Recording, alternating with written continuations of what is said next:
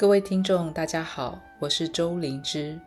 欢迎收听由台中国家歌剧院制播的《哇哦哇艺术》国际艺文双周报单元。在这个单元中，我们将和大家分享世界各国和表演艺术相关的有趣新闻，跟着我们一起透过艺术拜访世界。在今天这一集，想要跟大家分享最近的两档演出，分别都以政治议题作为创作的主题和方向，但是他们的切入角度各有不同，当然处理的事件也不太一样，可是却在今天很恰巧地形成一种奇妙的对照，所以想要在这边跟各位听众分享一下这两出作品，他们可以为我们带来什么样关于当代的想象。首先想要为各位介绍的是一出经典歌剧，叫做。尼克森在中国，听到这个名称，应该就可想而知，这出歌剧它是跟1972年尼克森和他的夫人一起到中国拜访毛泽东的这一个重要的政治事件。那这个歌剧呢，是在1987年的时候于美国休斯顿首演，经历了几十年，有各种不同的版本。也有不同的切入角度和呈现的手法。今年在巴黎的巴士底歌剧院，这是由一位阿根廷的导演卡拉斯科所指导。对于这出歌剧，他也有一些不一样的新的想法。不过，在介绍这个新版本之前，有一个蛮有趣的巧合，可以先跟听众分享。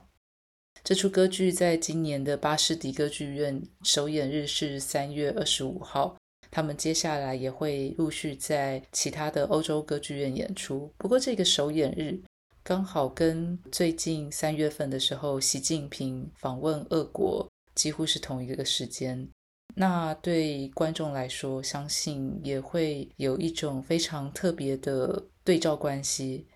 尼克森在中国谈的是冷战。以及越战这样子的时空背景架构下，美苏关系、美中关系都非常紧绷。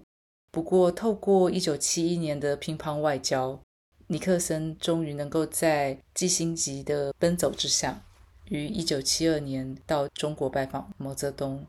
那在当时，这一个突破基础，它也成为后续中美邦交正常化的重要一步。所以，以这个题材作为一个歌剧，想必它有一些非常棘手的问题要处理。不过，当时的创作团队他们在强调的，反而是认为怎么样透过这些具有英雄主义气质的咏叹调，以及极简主义式的音乐，甚至还有美国爵士乐的这些曲调的融合。所以，我们也会在歌剧里面听到盖希文和伯恩斯坦的影子。那透过这三种不同的乐风，这出歌剧反而想要呈现的是这些政治强人，他们当时在这样子一个具有关键枢纽的时刻，他们在孤独的深夜里面各自所呈现的沉思以及他们的独白。所以在这个歌剧里面，我们会看到有合唱团的部分，也会看到每个政治人物怎么样透过咏叹调。去把人类的命运和政治的诠释处理成一件感性的作品。那么，在这样子的一个充满争议性的政治事件，以及如此令人不安的这种会面，在这个新的版本里面，阿根廷的导演他选择的方式是同时保有这种抒情的个人的空间，但更多时候我们看到的场面调度。是充满一种神话色彩的，比如说，他会选择两个动物，这个动物当然是对我们来说可以看到一般人对于美国和中国的一种刻板的想象，比如说红色的中国龙跟银色的美国老鹰，他们会在不同的场景里面出现，成为一种象征性的国家的精神。那么另外一方面呢，他们也在各种史料的重新追索之后，在这出歌剧里面呈现了一些政治事件的摄影，当时尼克森总统和夫人他们其实被安排去参观一些观光式的场景，比如说工厂和学校，或者是颐和园。当然，他们也去看了当时文革时期的样板戏，也芭蕾舞剧《红色娘子军》。所以这些场面在这个阿根廷导演的指导下，它变成是一种非常奇怪的、具有一种神话色彩，可是同时又充满了一种不安的嘲讽感。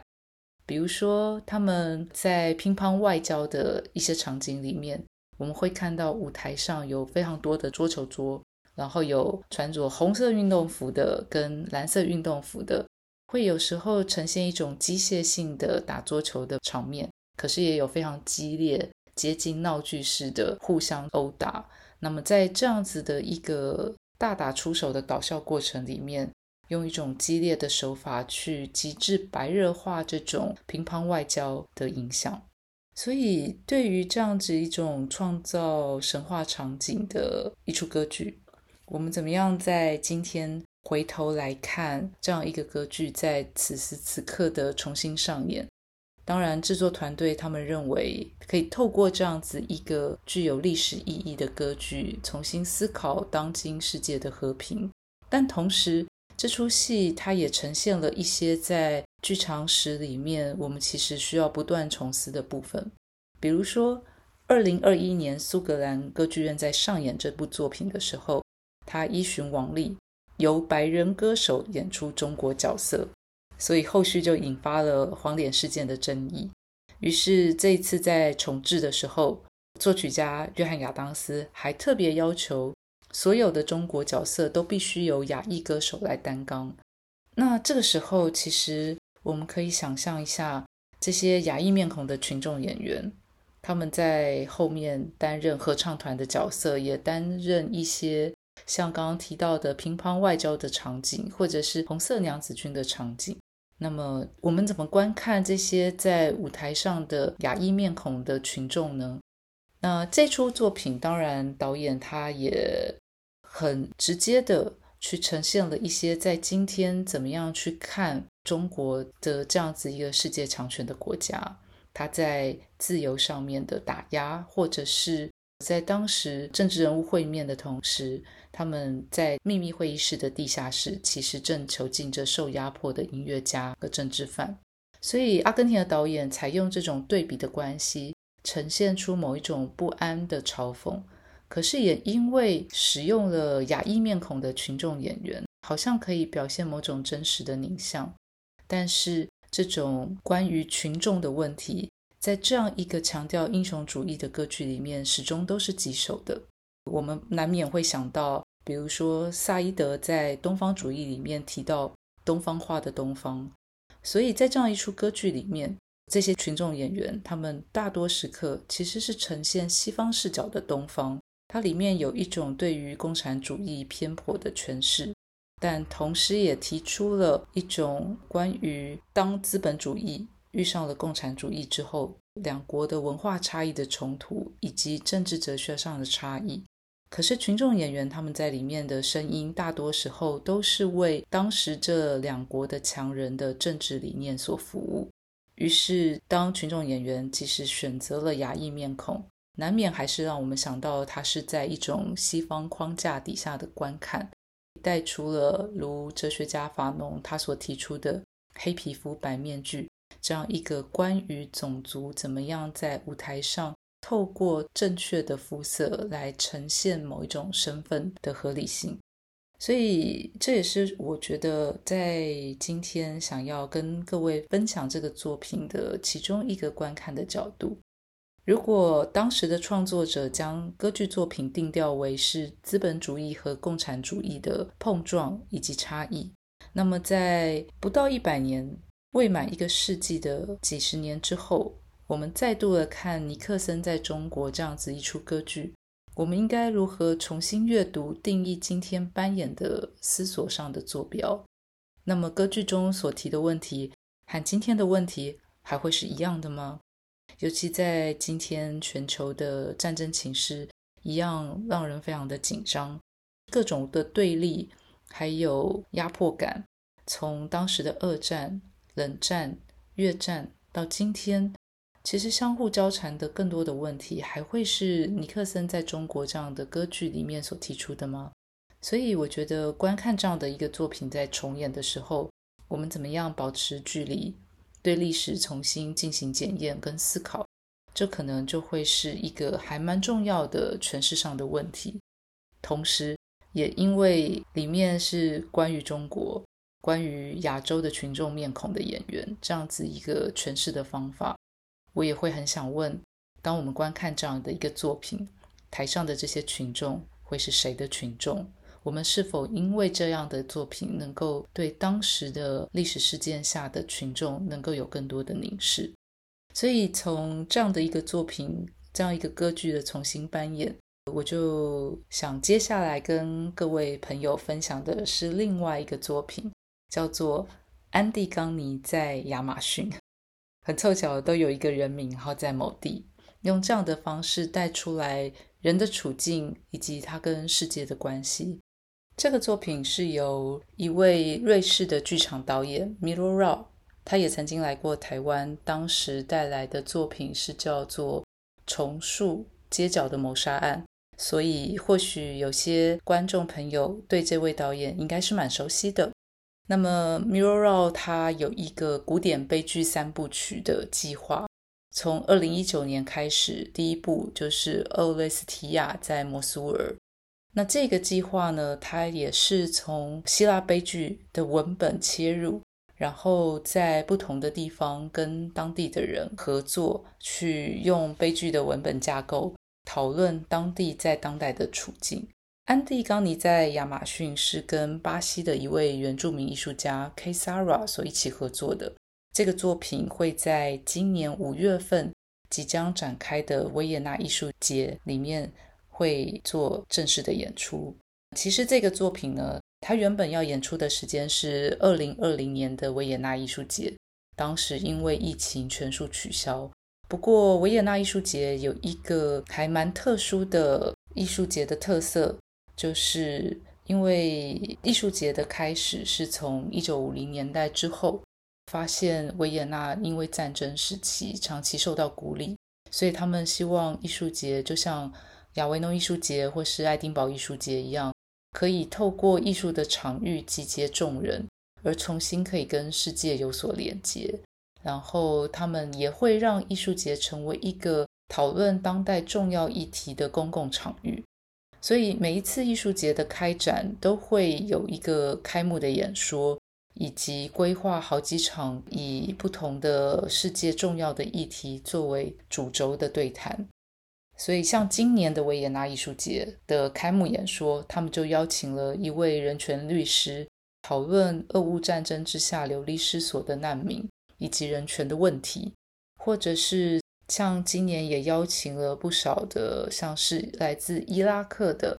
或者新巴威、伊朗、玻利维亚、西班牙等地的女作家，谈论创作、女性处境、同婚，或者是性别暴力等等这些跟创作跟人权思索的关系。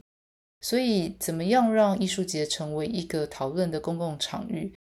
这是对维也纳艺术节来说一直以来都很坚持的部分，从文化跟政治的层面角度切入，并且以最困难的议题去讨论其中结构的复杂性。这样子的一个艺术节呢，也不难想象为什么会想要邀请 Miro Rau 从今年七月份开始接掌艺术节。那 Miro Rau 也曾经在公布的新闻稿里面对外宣布。他希望这个艺术节能够是让各种声音都可以被听见的，而且是属于全世界的，有一个公民未来行动的艺术节。所以，怎么样去创造一个属于未来的艺术节呢？或许我们就可以从安迪冈尼在亚马逊这样一个创作计划来略窥一二。但在此之前，可以先为各位简单的介绍一下米罗绕这样子的一个剧场创作者。因为他的创作其实蛮具激进性的，也就是他过去的作品大部分都会选择凶杀案、种族歧视、恐怖攻击、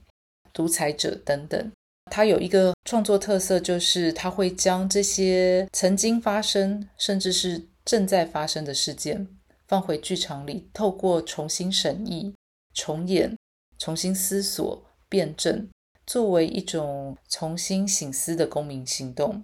比如说，在二零一三年的他的作品叫做《莫斯科审判》，当时就会邀请俄国的法官、保守派领袖。当时的目击者、参与者去重新审理政府干预创作自由的案件，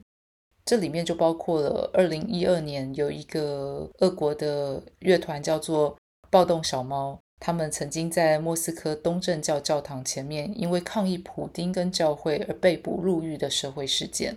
或者是米罗拉在二零一五年所做的作品叫做《刚果裁决》。他也是用法庭审判的形式，邀请当地的政府代表、公民团体、司法人士、劳工者等等，他们会在这个裁决庭上面共同就矿业开采的议题进行辩论。也因此，他的剧场作品往往是会模糊扮演跟真实的界限，重新对社会案件、对世界的历史提出思考和讨论。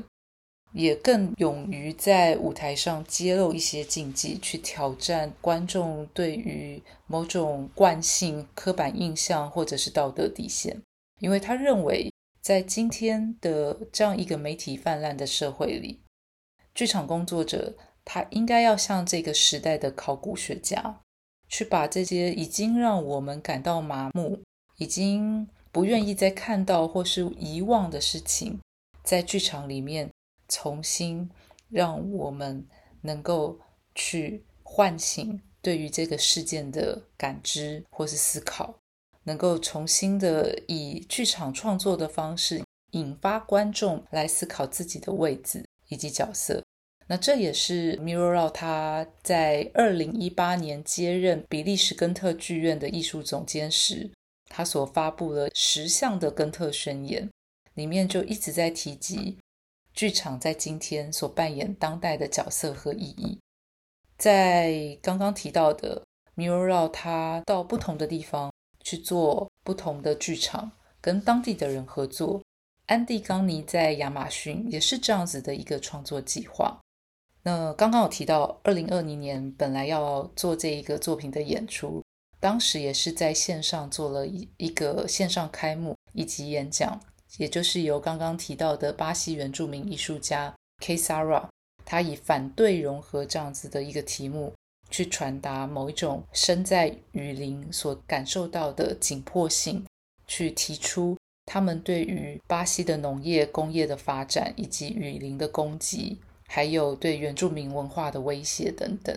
所以安迪冈尼在亚马逊这样一个作品。如果熟知安迪冈尼这样子一个希腊悲剧的文本，会知道安迪冈妮她作为一个女儿跟妹妹，她怎么样面对叔父克里昂的压迫，提出对于正义的重新思考。那安迪冈尼在亚马逊这个作品里面有一个还蛮重要的特色，刚刚提到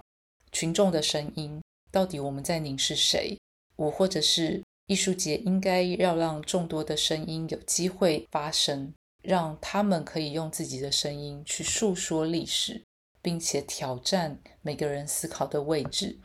安迪冈尼在亚马逊这个作品也不例外，他提的是亚马逊河畔燃烧的森林，那也提到了土地的问题。所以剧中的合唱团成员是由巴西无土地工人运动。当时所遇到的大屠杀事件的幸存者所组成的。巴西曾经有一个无土地工人运动，引发了独裁者的大屠杀，所以当时的幸存者对于这样子的历史记忆犹新，可是又接踵的面对了全球化的资本的剥削，以及土地冲突，以及土地正义的问题。所以在安迪冈尼在亚马逊这样一个作品里面。我们即将会看到悲剧的实践，他如何去质问美学和责任的关系。他也会在这样子的一个艺术节里面，带着我们重新思考在这里可以引用米罗洛他的根特宣言的其中一条，供各位听众朋友参考。他认为，剧场、剧院或是艺术节，都应该至少有一个作品是要在冲突或是战争地区，在没有文化基础设施的情况下进行排练和演出。因为他认为，艺术不只是一个作品，而是代表着艺术生产者之间的一种团结性的行动。因为唯有当我们透过创作，在剧场里面重新排练跟省思。这样子的一个历史书写，能够让我们重新思索当代的悲剧是什么，重新面对生态和文化的问题。所以在今天这一集里面，透过尼克森在中国，透过这样一个经典歌剧，我们看到了歌剧所处理的政治人物的面相，一个具有雄心壮志的政治人物，他跟世界走向的关系是什么？但也看到了合唱团的群众演员怎么样在这个事件里面，其实只能作为政治人物的声音的陪衬。而另外一出，安迪·冈尼在亚马逊，则是不同的观点。我们可以看到的是幸存者所组成的合唱团，我们看到的是巴西当地的原住民的生态的支持者、文化的抗议者。土地运动的实践者，他们怎么样在舞台上重新诉说自己的故事，诉说雨林的故事？那生态和文化和生存，一直以来都是我们在艺术作品所要面对的。从这样子的一个艺术节，这样子的一个创作计划，也许可以让我们重新思索被剥夺的生命，可以如何透过艺术的场域。重新获得集结的精神，也在这样子的思辨当中，重新获得沉思和辩证的力量。今天这一集到这里为止，感谢大家的收听，也欢迎各位可以订阅分享 Podcast。如果对今天分享的内容有任何的想法或问题，都欢迎到台中国家歌剧院的粉丝专页或者是 Podcast 底下留言，歌剧院会非常期待各位观众的回馈。那么我们下次见，谢谢，拜拜。